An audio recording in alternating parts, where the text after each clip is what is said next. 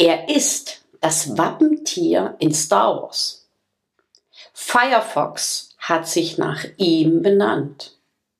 Und auch der Schulleiter von Hogwarts hat ihn als Haustier, den Phönix. Was das mit meinem heutigen Gast zu tun hat, hört ihr gleich. Es ist eine wahre Mutmachgeschichte. 75 Prozent aller Eltern sagen, sie haben zu wenig Zeit für ihre Schulkinder und machen sich deshalb Sorgen. Doch nicht mehr lange. Denn in diesem Podcast erhalten Sie konkrete Anregungen, wie Sie endlich trotz aller Anforderungen mehr Zeit für sich und Ihre Kids haben. Ich bin Ria Neute und los geht's mit meinen Mutmachgeschichten. Die Phönix aus der Asche. Dieses Sprichwort haben wir alle schon mal gehört. Phönix, dieser mystische Vogel, stirbt am Ende seines Lebens, indem er verbrennt, um aus seiner eigenen Asche verjüngt und neu wieder aufzuerstehen. Schon im alten Ägypten wurde dieses Sinnbild benutzt für den vergehenden Tag und den beginnenden Morgen. Und ich finde es wunderschön. Und es gibt noch ganz, ganz viele Erklärungen. Aber heute habe ich jemanden, der im letzten halben Jahr in der Schule so etwas Ähnliches durchgemacht hat. Und weil das natürlich er nicht allein schaffen kann, habe ich dazu mir noch einen zweiten Gast eingeladen, nämlich seine Mama.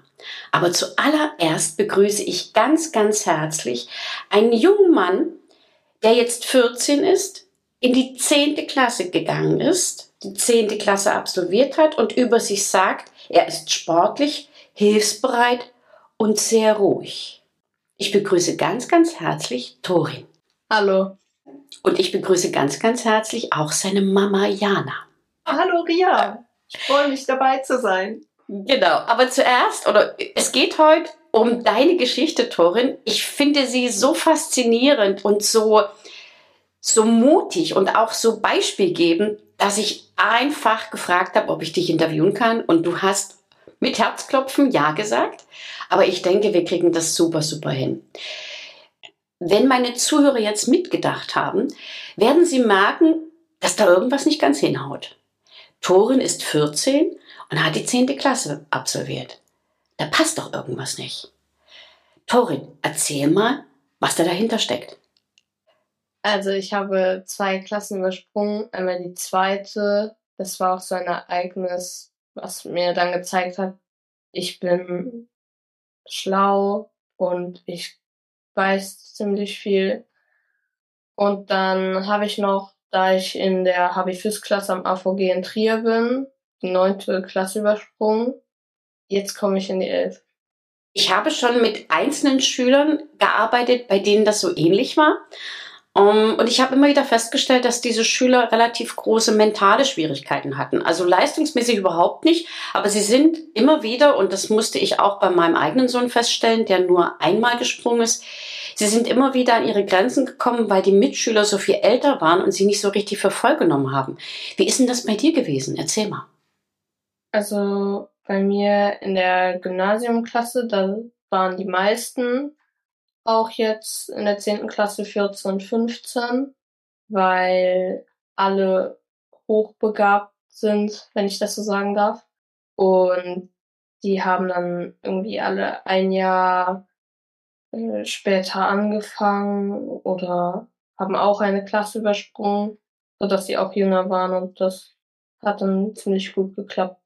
Hattest du in der zweiten Klasse ein Problem, dass die Mitschüler dich dann nicht richtig verstanden haben oder dich vielleicht sogar gemobbt haben oder sowas? Sie haben mich schon irgendwie nicht richtig ernst genommen und vielleicht ein bisschen gemobbt, aber das äh, ging schnell vorbei und dann. Was hast du da gemacht? Ich habe sie entweder ignoriert oder ihnen auch gezeigt, dass ich genauso schlau bin wie sie. Und vor allen Dingen denke ich, dass auch deine Hilfsbereitschaft und deine Ruhe dazu geführt hat, dass sie dich akzeptiert haben. Ist das richtig? Ich denke schon. Aber deine Herausforderung lag auf einem anderen Gebiet. Kannst du vielleicht meine Zuhörer mal mitnehmen, wie es dir zum Halbjahr in der Klasse 10 ergangen ist und welches Problem du hattest? Zum Halbjahr stand ich sehr schlecht auf dem Zeugnis. Ich hatte drei Fünfen und zwei vier Minusse. Das bedeutet also, dass du im Halbjahr der Klasse 10 mit der Problematik zu kämpfen hattest, nicht versetzt werden zu dürfen, oder? Ist das richtig? Ja, genau, das ist richtig. Ich müsste die Klasse vielleicht wiederholen. Okay. Und jetzt komme ich zu Jana. Zu Jana möchte ich gerne noch mal etwas sagen. Ganz treue Zuhörer kennen sie bereits. Ich habe Jana vor einiger Zeit schon mal interviewt im Zusammenhang mit Achtsamkeit. Und wir sind auch immer weiter in Kontakt geblieben und haben uns gegenseitig unterstützt, auch im Zusammenhang mit den Aufgaben, die Torin zu bewältigen hatte. Und deshalb weiß ich, um was es geht. Und freue mich auch sehr, mit Jana diese Möglichkeiten besprechen zu können.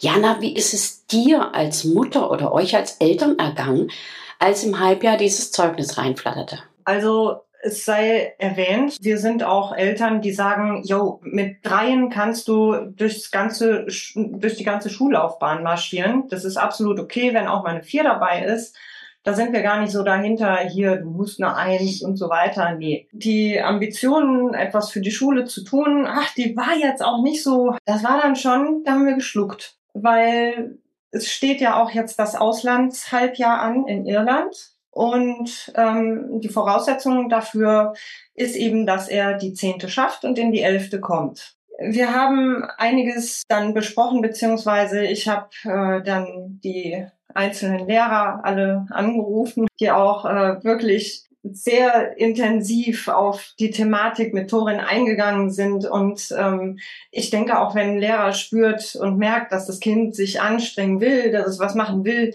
dann stehen die auch dahinter und wollen auch helfen und unterstützen, dass das schafft. Und dennoch haben alle durch die Reihe gesagt, ja, wir würden trotzdem empfehlen, ne, dass er dann doch jetzt schon zurückgeht und die zehn wiederholt. Man hat schon herausgehört, dass die Chancen eben sehr gering sind. Und äh, natürlich ja als Mutter bist du dann so ein bisschen im Zwiespalt. Aber auf der anderen Seite habe ich auch gesehen, er hatte von der fünften in die sechsten auch schon Schwierigkeiten. Dadurch, dass er eben die zweite übersprungen hat, konnte er nicht so schnell schreiben.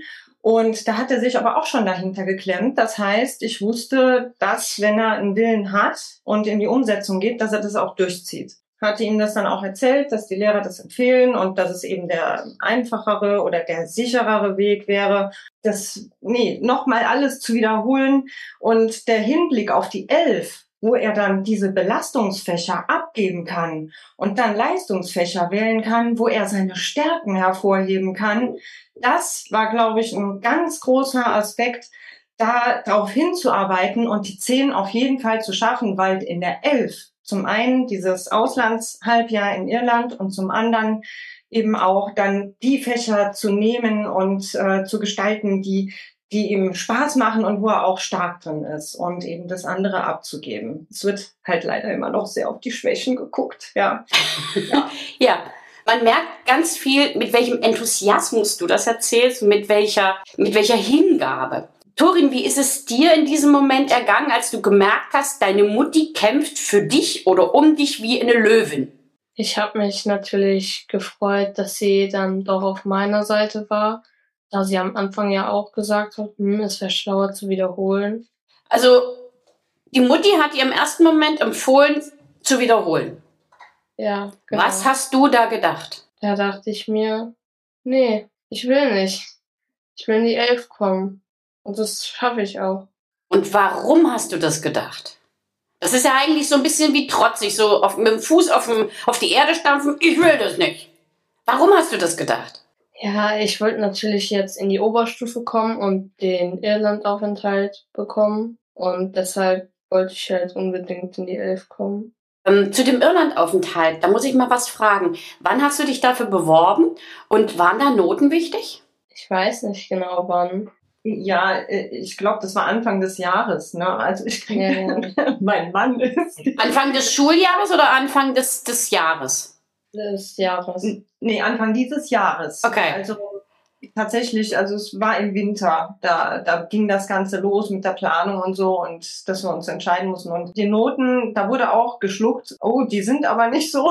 Aber wir haben uns darauf eingelassen. Wir haben auch einkalkuliert, dass wir da womöglich dann Lehrgeld zahlen, aber wir haben dran geglaubt. Wir haben wirklich hinter unserem Sohn gestanden und ich letztendlich ne, durch die Achtsamkeit und dieses Vertrauen zu entwickeln, dieses Vertrauen ins Leben zu haben, in sich selbst, in seinen eigenen Glauben und, und dann eben in die Umsetzung zu gehen und es zu machen. Ja, deswegen, also da, da stand ich voll dahinter, habe auch daran geglaubt und er hat es geschafft. Ich war nur diejenige, die da vermittelt hat zwischen Lehrern und ihm und den Rest hat er ganz alleine gemacht. Also ich war dann nicht mehr an der Seite und habe irgendwie Hausaufgaben kontrolliert oder so. Also ich meine, nee, das hat er ganz alleine geschafft. Und das ist sehr, sehr geil.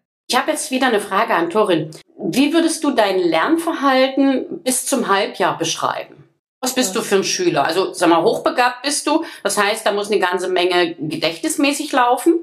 Das heißt, du lernst wahrscheinlich sehr, sehr schnell und schon beim ersten Mal hören oder beim ersten Mal sehen. Aber wie würdest du dich insgesamt als Schüler bezeichnen? Ja, ich bin ziemlich ruhig. Ich arbeite nicht so viel mit, weil ich mich nicht traue oder nicht getraut habe bis zum Halbjahr.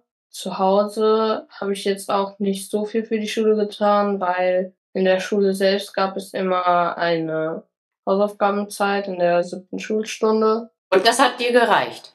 Nee, aber also ich habe bemerkt, dass ich nicht so viel mache wie andere. Mhm aber es kam mir bis dato nicht so vor, als ob ich zu wenig mache. Torin, das heißt, du hast verglichen mit den anderen Mitschülern, hast gesehen, dass du weniger machst. Das hat dich aber im Endeffekt erstmal nicht gestört, oder? Oder hast du dir vielleicht dann schon einen Kopf gemacht und gesagt, also vielleicht müsste ich doch mal ein bisschen mehr machen? Ich habe mir auch gesagt, ich muss mehr machen, ich will mehr machen, aber ich habe es irgendwie nie geschafft dann. Ist dir das sofort bewusst geworden oder erst, als man mit dir darüber gesprochen hat, dass du das Jahr wiederholen musst? Oder hast du mit dem Halbjahreszeugnis gesagt, so, Topf die Warte quält, jetzt muss ich was ändern? Ja, ich habe dann gemerkt, ich muss was ändern, ich muss mehr arbeiten. Und was hast du dann genau getan? Das würde ich jetzt gerne wissen.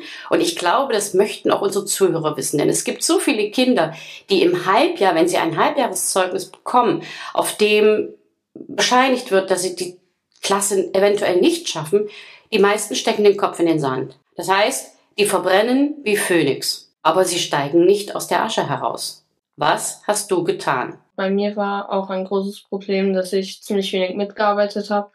Das habe ich dann geändert. Ich habe Strichliste geführt, wie oft ich mich gemeldet habe und wie oft ich drangenommen wurde. Natürlich habe ich auch mehr gelernt, zu Hause, in der Schule in Freistunden. Jana, wie hast du das gesehen? Kannst du ein paar Dinge dazu sagen, was dein Sohn oder was ihr gemeinsam gemacht habt? Ich denke, ganz viel spielt ähm, das Gefühl des Aufgehobenseins und des Akzeptiertwerdens für das Kind eine Rolle. Also, dass es aufgefangen wird und dass es vor allem Unterstützung hat. Welche Fächer waren das eigentlich konkret, die dir solche Sorgen bereiten? Oder bereitet haben? Es waren immer die Fremdsprachen. Deshalb stand ich auch in Erdkunde, weil ich das bilingual unterrichtet bekomme. Ziemlich schlecht. Hast du also Erdkunde auf Englisch? Ja, genau. Und Geschichte auch. Gab es deshalb die Idee, dieses Auslandshalbjahr zu machen, um in Englisch besser zu werden? Das wurde auch dabei mitgedacht. Ich kann dir einfach sagen, es funktioniert.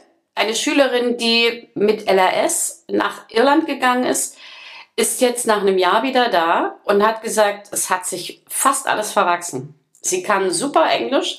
Sie hat auch sogar im, im englischen Bereich sehr gute Noten geschrieben. Das heißt, auch die Leserechtschreibschwäche im Englischen ist weggegangen und natürlich kann sie die Vokabel sehr, sehr gut. Sie hat gesagt, nach einem Vierteljahr war sie umgangssprachlich perfekt. Also da gab es keinen Unterschied mehr. Du kriegst es hin. Und die war nicht hochbegabt.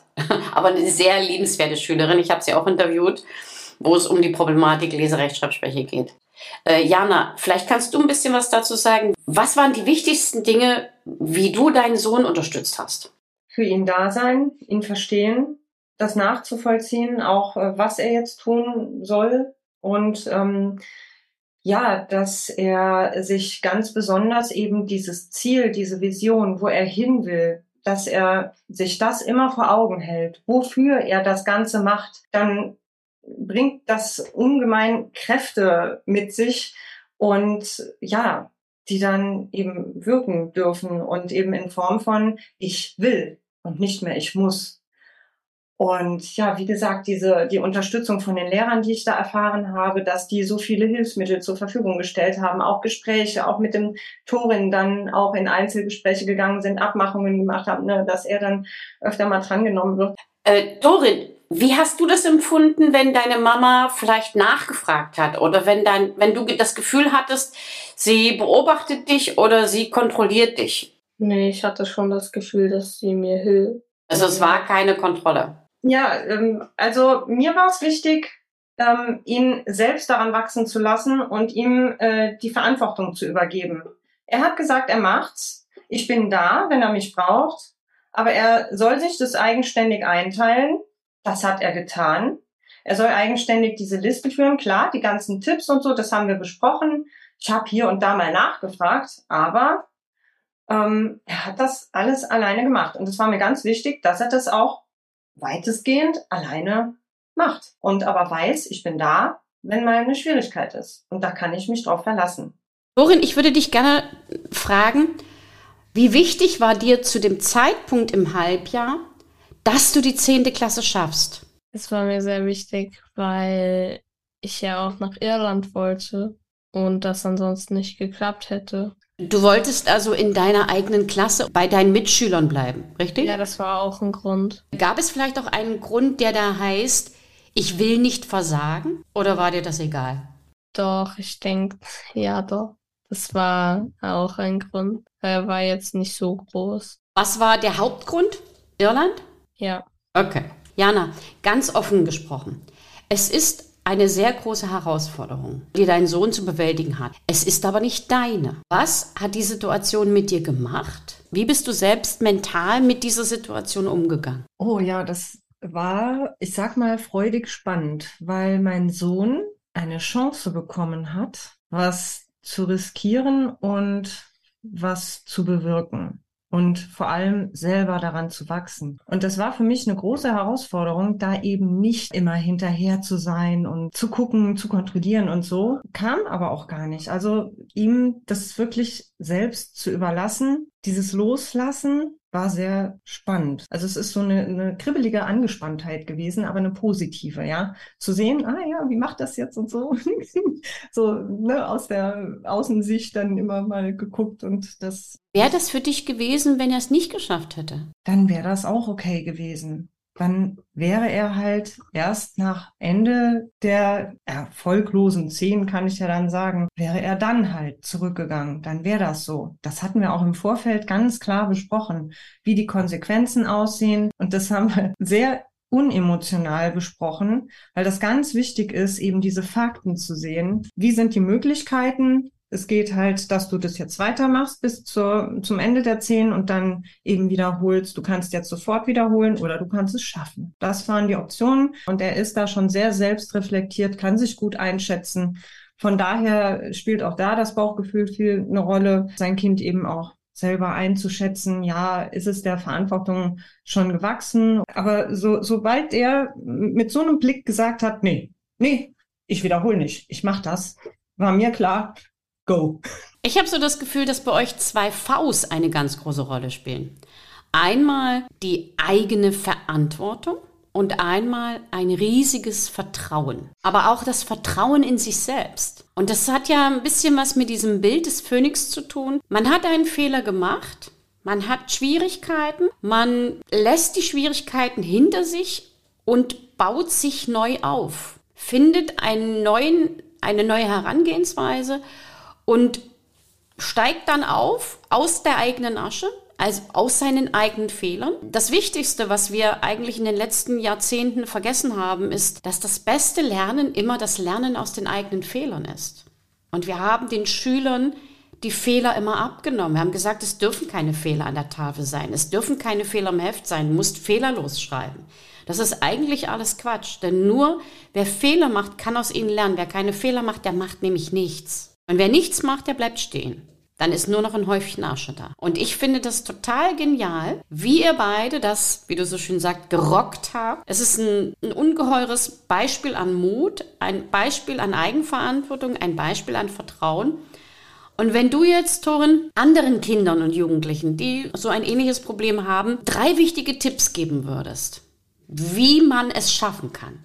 Jetzt bist du der Experte. Los! Also die Kinder müssen auf jeden Fall an sich glauben. Sie müssen natürlich auch etwas dafür tun und das nicht so ernst nehmen, nicht so mit Stress nehmen, sondern ganz locker. Hast du dein Zeit- und Arbeitsmanagement verändert in dem letzten halben Jahr? Kannst du da vielleicht auch noch ein, zwei, drei Sachen sagen, wie du das gemacht hast? Dann zu Hause hingesetzt, habe Vokabeln aufgeschrieben und die dann mehrmals übersetzt. Also da habe ich mir so ein DIN A4-Blatt genommen, ist äh, quergelegt und dann verschiedene Spalten gemacht und da auf die erste Spalte halt Vokabeln aufgeschrieben, dann sie übersetzt, dann die erste Spalte umgeklappt, mal übersetzt und so weiter. Dieses System habe ich sogar schon benutzt beim Vokabellernen.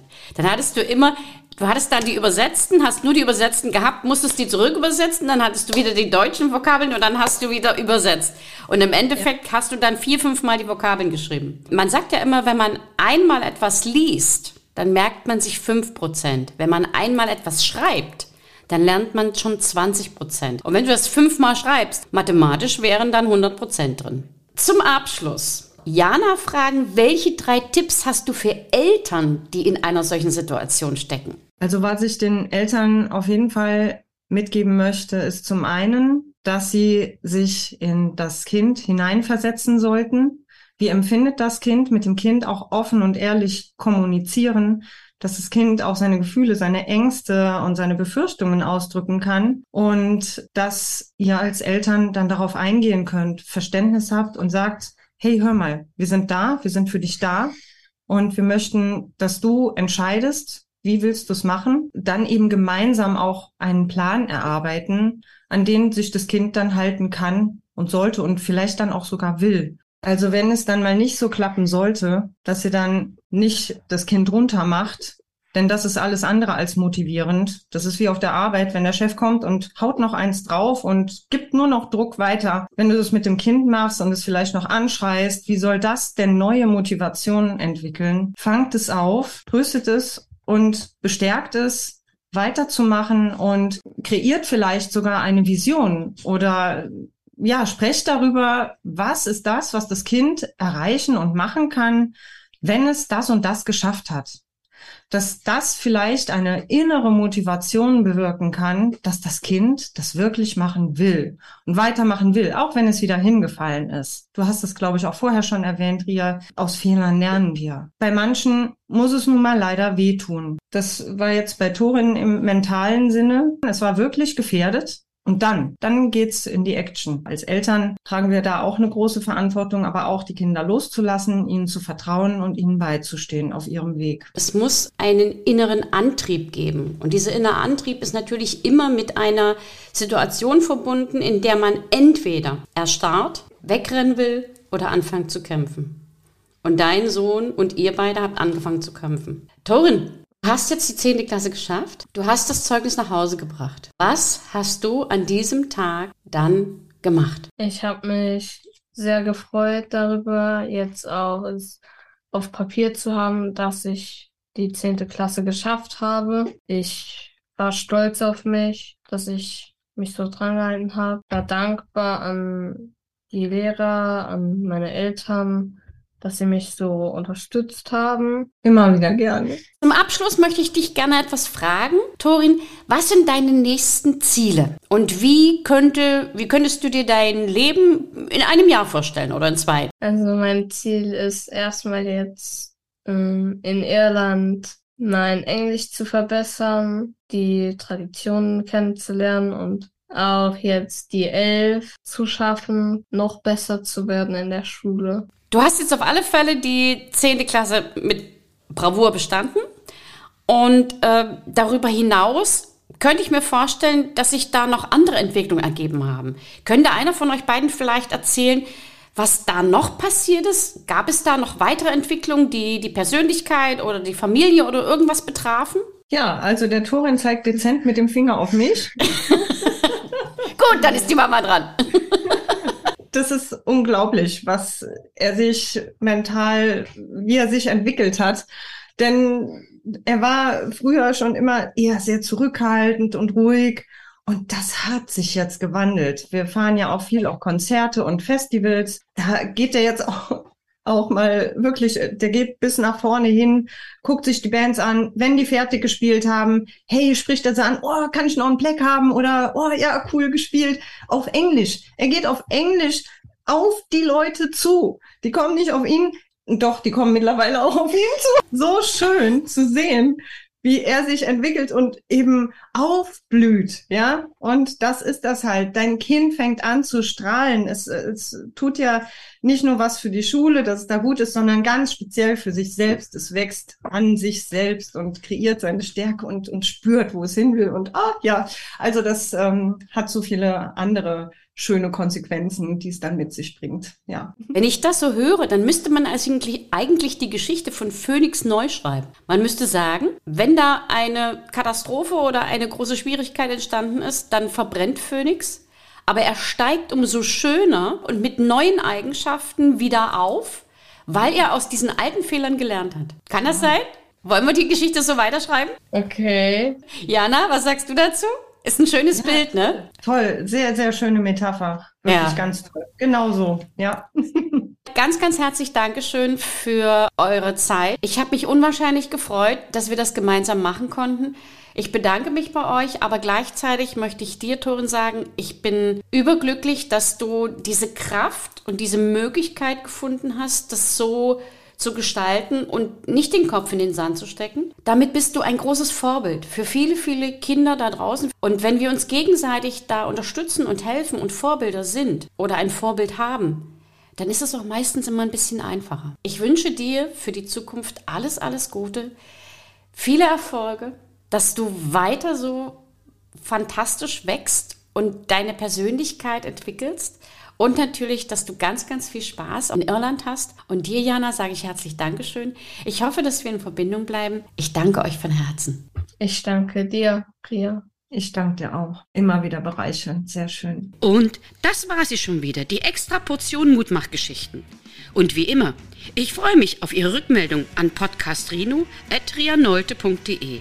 Als kleines Dankeschön für Sie und Ihre Treue erhalten Sie ein kostenloses 15-minütiges Beratungsgespräch mit mir. Bis zum nächsten Mal. Herzlich, Ihre Ria Nolte, bekannt als Rino Mutmacherin.